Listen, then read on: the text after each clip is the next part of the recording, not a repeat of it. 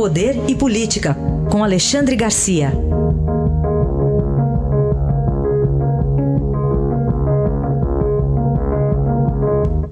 Alexandre, bom dia. Bom dia, Raíssa. Bom dia, Carolina. Bom dia.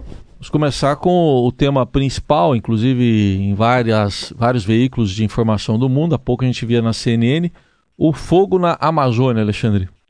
Pois é, o fogo na Amazônia. Antes eu queria fazer uma ressalva. Eu não estou no Vaticano, não estou em Paris, não estou dentro de um laboratório, eu estou na rua. Eu converso todos os dias com índios de lá. Né? Eu converso sempre com comandantes aéreos, eu posso dar o nome deles, com lideranças de garimpeiros, com gente que realmente conhece a Amazônia. Eu não, não vou falar sobre o que eu ouvi no, no happy hour uh, do fim do dia, não. Então, o que está queimando na Amazônia?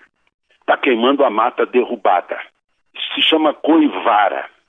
Nós aprendemos com os índios, praticamos até hoje, os índios também praticam. A mata amazônica não queima. Se jogar, como me disse um, um garimpeiro, se jogar um caminhão de gasolina no meio da mata, a gasolina vai queimar, a mata não. Chama-se rainforest em inglês. A gente traduziu para floresta úmida. Ela precisa secar primeiro. Então, ela é derrubada nessa coivara, é derrubada. As fotos reais de floresta amazônica queimando são aquelas em que aparecem troncos no chão queimados e não árvores em pé como as árvores da Califórnia quando dá incêndio. Né? Então é preciso que a gente saiba disso para saber o que está queimando. Aí hoje vai ter uma reunião com os uh, governadores de lá. Cada estado tem a sua legislação sobre queimada, autorizada ou não.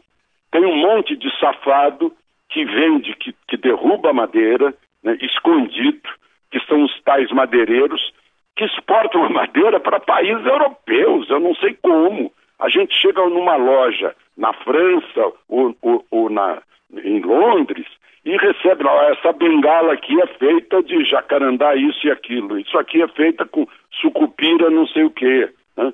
Então, as essências amazônicas entram lá, eu não sei como acontece isso. Mas, enfim, esse é o problema sério.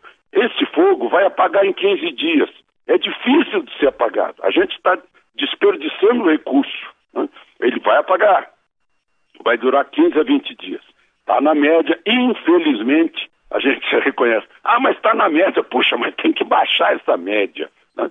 Os comandantes, meus amigos, Milhões, Batista, posso citar os nomes, não viram nenhum impedimento de voo uh, nesses últimos tempos, como já tiveram, imp impossibilitados de decolar ou de posar em aeroportos dentro da Amazônia, em Campo Grande, em Santarém, né? não estão vendo agora. Né?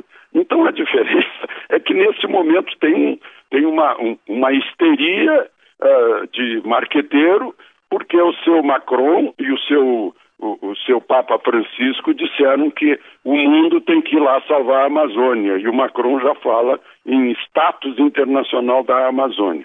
Essa, essas são as questões que a gente está vendo agora.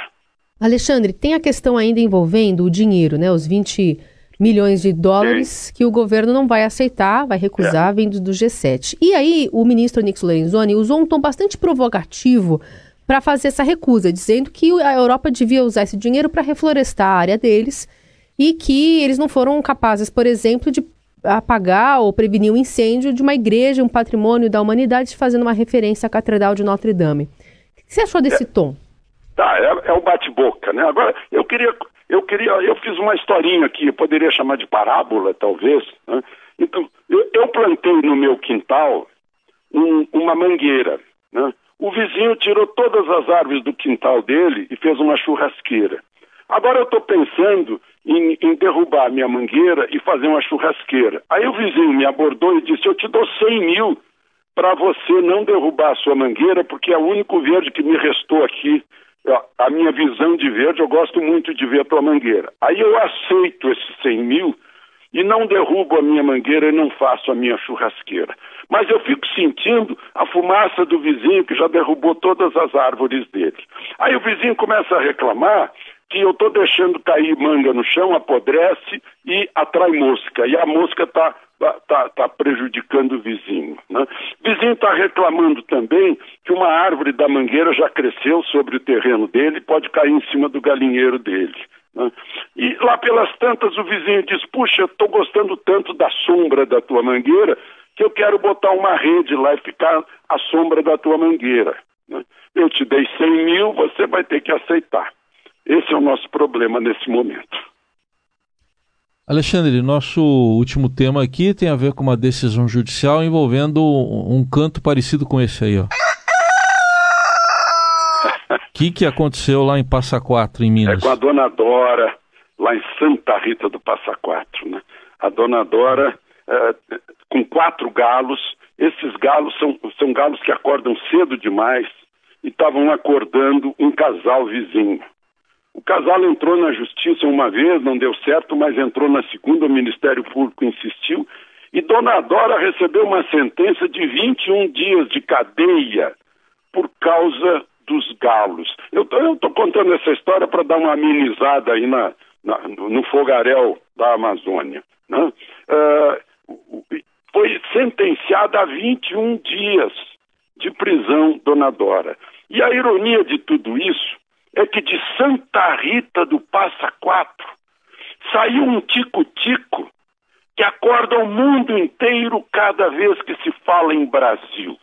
Onde quer que a gente esteja, né, em algum show musical que fale em Brasil, aparece esse tico-tico para despertar a gente. Saiu lá de Santa Rita de Passa Quatro, né, onde nasceu o Zequinha de Abreu. É o tico-tico no fubá.